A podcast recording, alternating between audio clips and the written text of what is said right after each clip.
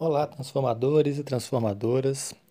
É, muito bem-vindo a todas as pessoas que entraram no grupo do Telegram essa semana. É, como de costume, para os que já estavam antes e agora se torna um hábito para vocês também, todas as quartas-feiras nós temos um podcast sobre o assunto da semana aqui no nosso grupo. É, está relacionado sempre com um artigo que a gente envia às segundas-feiras o artigo da semana está relacionado com o tema da semana diretamente, claro, que é avaliação funcional.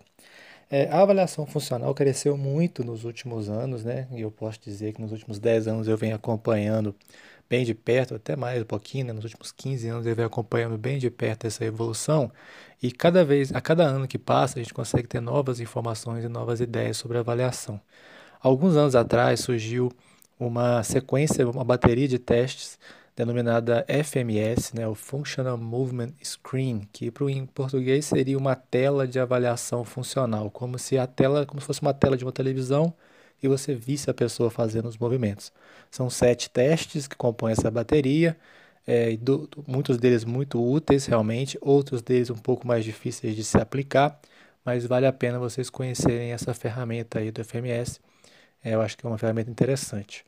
É, essa ferramenta imperou soberana nas avaliações de movimento durante um tempo, só que ela vem sendo criticada porque ao longo do tempo foi se testando se essa ferramenta realmente estava se avaliando aquilo que se propunha a avaliar. E em alguns casos ela acaba não fazendo isso é, com relação a alguns casos específicos, como por exemplo, a pessoa faz um valgo dinâmico e um agachamento, isso é possível detectar em um dos testes do FMS, né, no teste do Deep Squat, no agachamento profundo.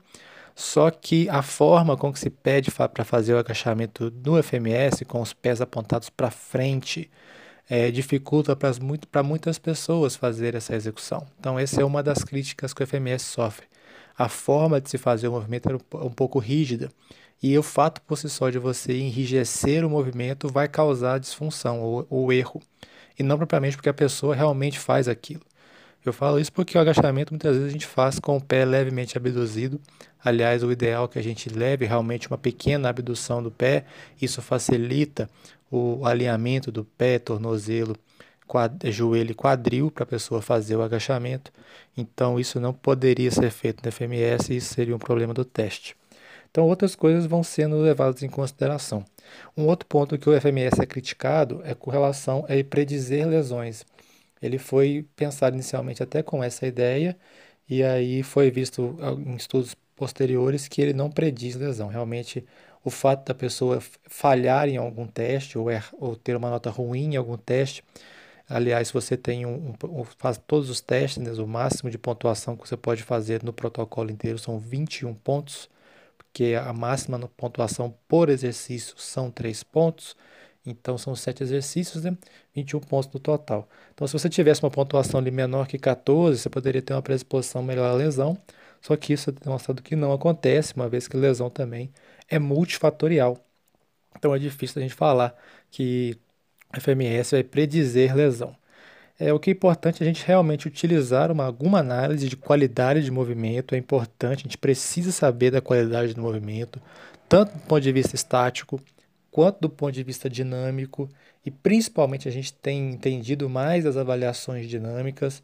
Posso dar um exemplo do pé, né? A pessoa quando tem o um pé em pronação em estático, isso repercute ou pode repercutir de forma diferente, de forma dinâmica. Então a pessoa pode ter o pé pronado estaticamente, mas quando ela faz um agachamento, ou um afundo, ou um terra, ela consegue manter o alinhamento da parte super inferior do corpo. Então a partir disso a gente entende que não é um problema. Às vezes também a gente pode encontrar pessoas que têm o pé considerado normal, quer dizer, nem pronado, nem supinado, nem cavo, nem plano, mas quando ela faz um movimento de agachamento, de afundo ou de levantamento de terra, ela acaba apresentando uma pronação do pé durante esse movimento. Isso pode, por exemplo, justificar ou indicar uma insuficiência do tibial posterior, que é o músculo que faz, é, um dos músculos responsáveis por gerar o arco plantar. Então, isso faz parte dos nossos entendimentos de avaliação. Usar as avaliações estáticas é importante, usar as avaliações dinâmicas são fundamentais, uma vez que a gente consegue, a partir de um conjunto de testes, é, ver o que realmente é um problema local ou sistêmico. É, o ideal é que a gente consiga fazer testes que nos dê noções mais do sistêmico. a gente entende que o corpo funciona melhor dessa forma, ele funciona melhor, não, ele funciona dessa forma, uma vez que a gente entende ali que o ponto local, né, fazer o exercício só, é, achar o problema em um local só é muito difícil. Sempre há repercussões em outros locais. Então, se tem problema, problema no tornozelo, ele vai repercutir em outros locais. Então, o problema passa a ser sistêmico e não somente do tornozelo. E existem outras formas de avaliar que podem nos ajudar melhor nisso. Hoje, por exemplo, nós temos a avaliação funcional de movimento seletiva, que é uma sequência de movimentos é, que você pode utilizar dentro da avaliação funcional e gerar, por exemplo, resultados mais interessantes ali do ponto de vista de informação. Nós temos também os conhecimentos das síndromes e dominâncias musculares, também que é um outro tipo de avaliação interessante que a gente pode fazer, que nos dá informações com relação às ações musculares durante os movimentos. É, lembrando que nós vamos falar mais sobre isso na nossa Masterclass de domingo. Eu, Anselmo Moura, professor Tiago Lima, conjunto comigo, nós poderemos abordar mais sobre esses dois tipos de avaliação funcional. Muito obrigado a todos e nos encontramos numa, nossa, numa próxima oportunidade para falar mais sobre exercício. Continue participando do nosso grupo aqui, a gente tem mais questões, questionamentos ao longo da semana aqui. Um grande abraço e até mais.